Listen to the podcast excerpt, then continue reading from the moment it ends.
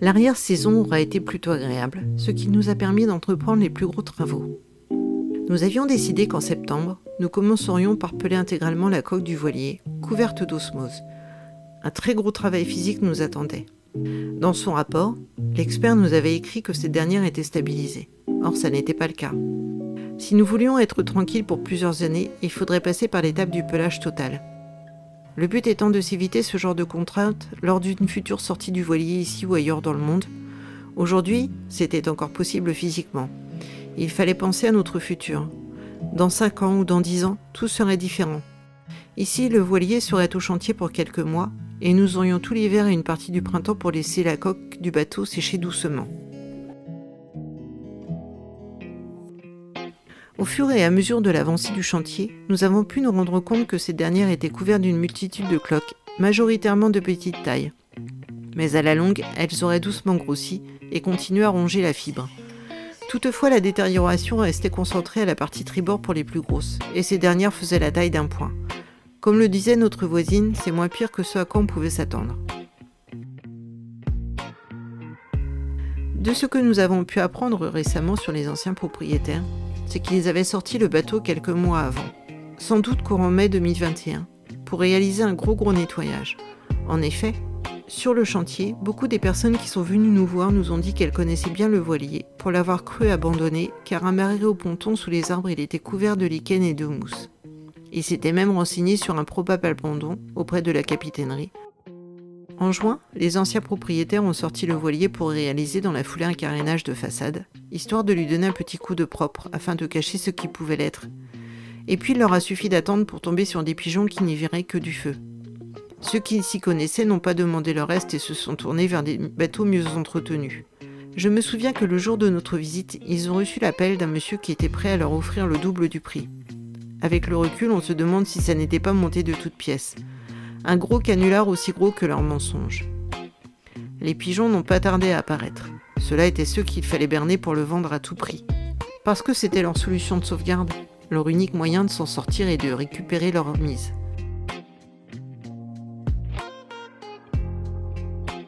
Mais revenons à notre problème d'osmose et aux cloques qui s'éparpillaient ici ou là. Pour revenir à bout des plus grosses, il suffisait de donner un bref coup de tournevis pour faire sortir l'acide. Un bon rinçage au karcher permettrait à la fibre de se stabiliser et à l'acide de disparaître mais il faudrait plusieurs semaines avant d'arriver à un résultat de séchage satisfaisant, et cela impliquait de pratiquer un rinçage de trois fois par semaine. Heureusement, nous avions débuté le pelage assez tôt, et les belles journées qui se succédaient nous permettaient de voir que la fibre à nu blanchissait. Une semaine plus tard, l'humidité était déjà descendue de 30%. Sur une si courte période, c'était vraiment encourageant. Mais nous savions que le plus gros de l'humidité ne partirait pas aussi vite. Nous avons donc passé plusieurs semaines à rincer à grande la coque pour qu'elle puisse évacuer l'acide et les fibres désagrégées.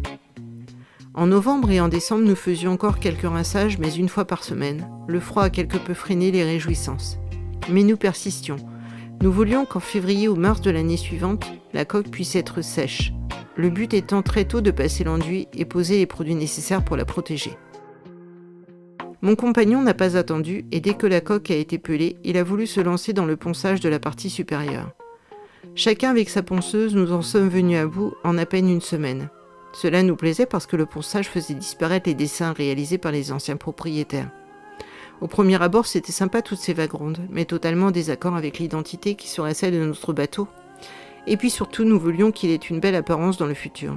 Aussi, rien ne devait rester des anciens propriétaires. Globalement, tout le mois de septembre a été consacré aux travaux de la coque et du pont. 21 septembre, nous commençons à enlever le tech totalement abîmé, craqué à certains endroits, fragilisé à d'autres. Le pont reflétait l'état du bateau, un aspect négligé, en partie dû au vieillissement du bois et à ses joints décollés voire disparus. Nous voulions récupérer le tech pour le revendre ensuite. Il faisait encore à peu près 9 mm d'épaisseur, ce qui était plutôt pas mal. Mais force était de constater que nous devions abandonner l'idée, toutes les lames se brisaient les unes après les autres à la morsure du ciseau à bois. Mon compagnon s'est mis au décollage, au nettoyage et au ponçage. Heureusement, la météo était clémente et le soleil pas trop fort nous aura permis d'en venir à bout en quelques jours seulement.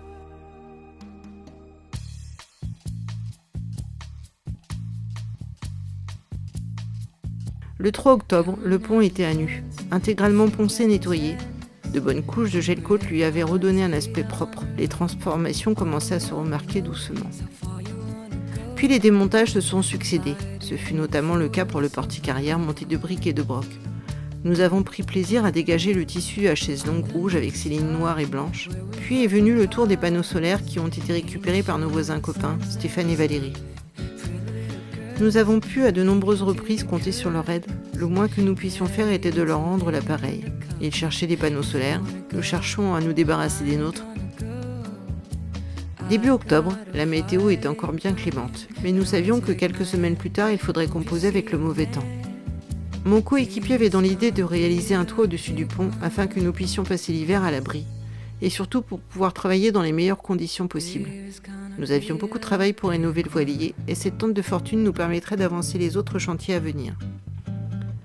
Mi-octobre, tout était en place. Nous avons continué à démonter tout ce qui pouvait l'être. Le cockpit avait été déshabillé presque entièrement pour faire place nette. Nous avions également prévu de poser du liège sur le pont dès la nouvelle année arrivée, ce qui nous laissait largement le temps matériel pour avancer à notre rythme, sans courir, mais en tenant compte du calendrier que nous nous étions fixés. On pense à tort qu'en achetant un voilier, la vie va se dérouler simplement au gré des courants et des marées. Des coups de vent aussi, et on ne pense pas que des vendeurs puissent être aussi malhonnêtes et ingrats, et les nôtres étaient particulièrement bien outillés en la matière. Le monde du nautisme est gangréné par des sociopathes prêts à tout pour vendre leur voilier à n'importe quel prix, pourvu que ce soit l'acquéreur qui paye les pots cassés. Les recours sont si longs qu'il est presque impossible de rêver une quelconque condamnation. Les propriétaires le savent bien et en profitent injustement. Je me souviens que récemment sur mon feed Instagram, quelqu'un me reprochait mon manque d'enthousiasme suite à l'achat de notre bateau. Et surtout, je manquais d'indulgence par rapport aux anciens propriétaires, évoquant le fait que depuis un an nous ne parlions que des travaux sur le bateau et des problèmes que nous pouvions rencontrer. Oui, nous sommes sur un chantier. Le bateau est en travaux, donc impossible de pouvoir commenter nos navigations puisque nous sommes au sec et que nous ne naviguons pas. Sur l'instant, je me suis demandé quel sens pouvaient bien avoir ces diatribes. Certes, je reproche souvent aux anciens propriétaires les problèmes dont ils sont à l'origine. Leur manque de respect, de savoir-vivre, leur incompétence et leur bêtise me mettent souvent hors de moi comme elle nous met hors de nous. Ça me dépassait aussi de devoir justifier le pourquoi du comment de mes parutions. Je parlais de la réalité, de notre réalité, de ce que cela impliquait au quotidien. Je ne montrais pas d'images vendeuses et des réalités édulcorées pour satisfaire le plus grand nombre.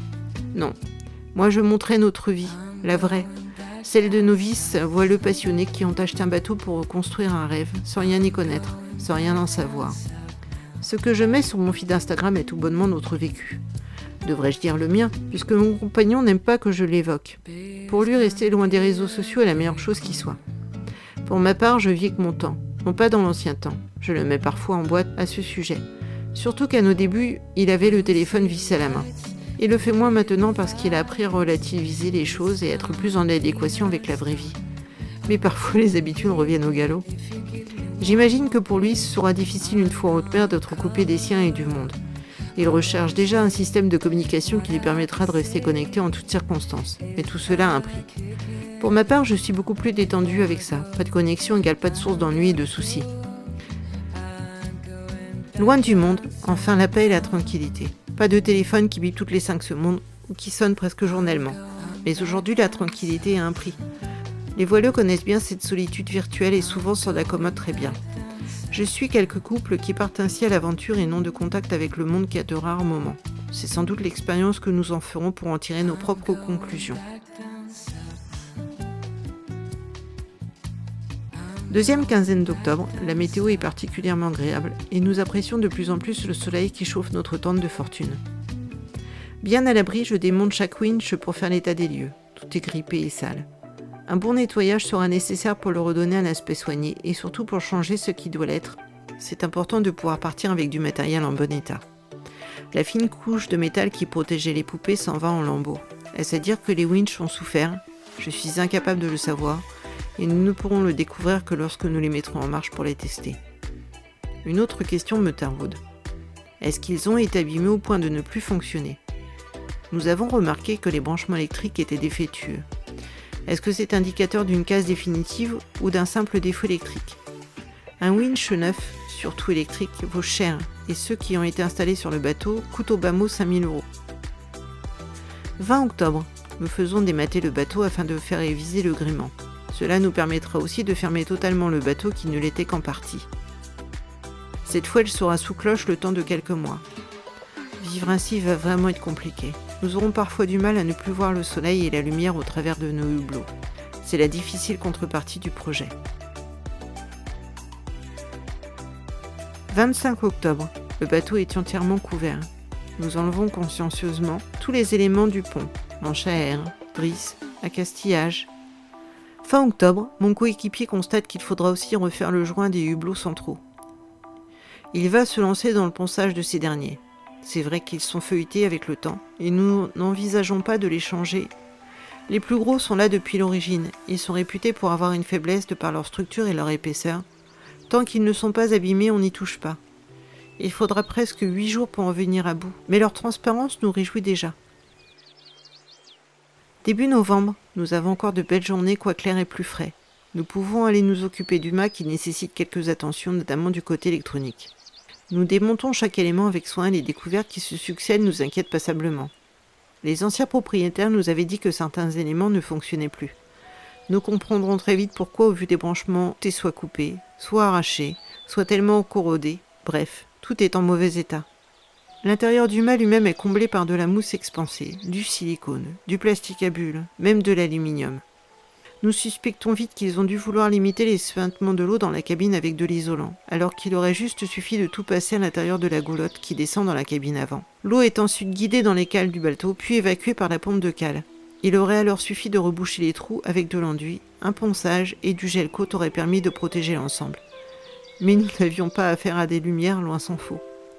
C'est aussi à cette période que le frigo s'arrête de fonctionner définitivement. Nous décidons de nous en débarrasser. Sauf que ces appareils sont comme incrustés dans la masse. Si nous voulons l'enlever, il faudra découper l'évier et le bas du meuble juste au-dessus. C'est un sacré travail qui nous attend, et ça ne se fera pas sans mal. Nous y passerons la journée. Nous ne pensions pas que c'était aussi compliqué. Une fois tout enlevé et nettoyé, il faudra maintenant trouver un frigo, mais un petit qui fera le tampon le temps que nous commandions le futur frigo.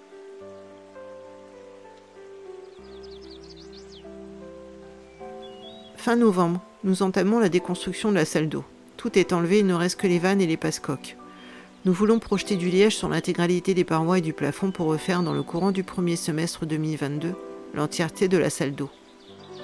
L'enlèvement du vaigrage s'avère compliqué. Partout la mousse part en poussière. La projection de liège est simple et en à peine deux heures l'intégralité des parois est couverte. Il faudra laisser sécher pendant quelques jours, mais l'aspect et le rendu nous plaisent beaucoup. Première quinzaine de décembre, nous attaquons la remise en état du cockpit, enlevons les derniers morceaux de tech encore en place et procédons à un ponçage généralisé. Le bateau a tellement été négligé. Le ponçage est long, fastidieux, et tout ce qui ne peut pas être fait à la machine est fait à la main. Nous n'avons plus de doigts. Nous faisons un nettoyage à l'acétone. L'odeur de ce produit est insupportable et en vase clos c'est pire. Chaque partie est ensuite poncée à nouveau puis recouverte de gel côte. Il faudra en tout trois couches pour obtenir un aspect soigné, c'est blanc ivoire, c'est beau et surtout c'est propre. Décembre nous verra également remonter en Touraine pour récupérer une bille de noyer que nous avons commandée auprès d'un bûcheron. Le bois servira à refaire le carré et la porte de notre bateau. Excite les planches de bois rouge qui n'avaient aucun charme pour un bateau comme le nôtre. Mon compagnon s'attaque aussitôt à la transformation de ces dernières. Il coupe, rabote, découpe, ajuste et fait ses premiers montages.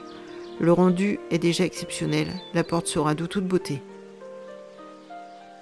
Les fêtes de fin d'année arrivent, nous dirons au revoir à 2021 en espérant que celle qui suivra sera meilleure que la précédente, et plus encore que l'année 2020, qui avait été celle de l'enfermement généralisé. La liberté a désormais un prix et nous ne voulons pas participer à la disparition de celle-ci. 1er janvier 2022, la porte est enfin posée. Le rendu est absolument magnifique. Nous avons enfin une belle porte pour notre voilier en reconstruction. Ces dernières semaines ont été épuisantes, mais tout n'est pas terminé. Il faudra trouver de l'énergie pour entamer les prochains projets. Encore quelques mois à tenir et nous retrouverons l'océan avec notre compagnon totalement rénové. De belles aventures nous attendent. Mais d'ici là, il faudra encore user de patience.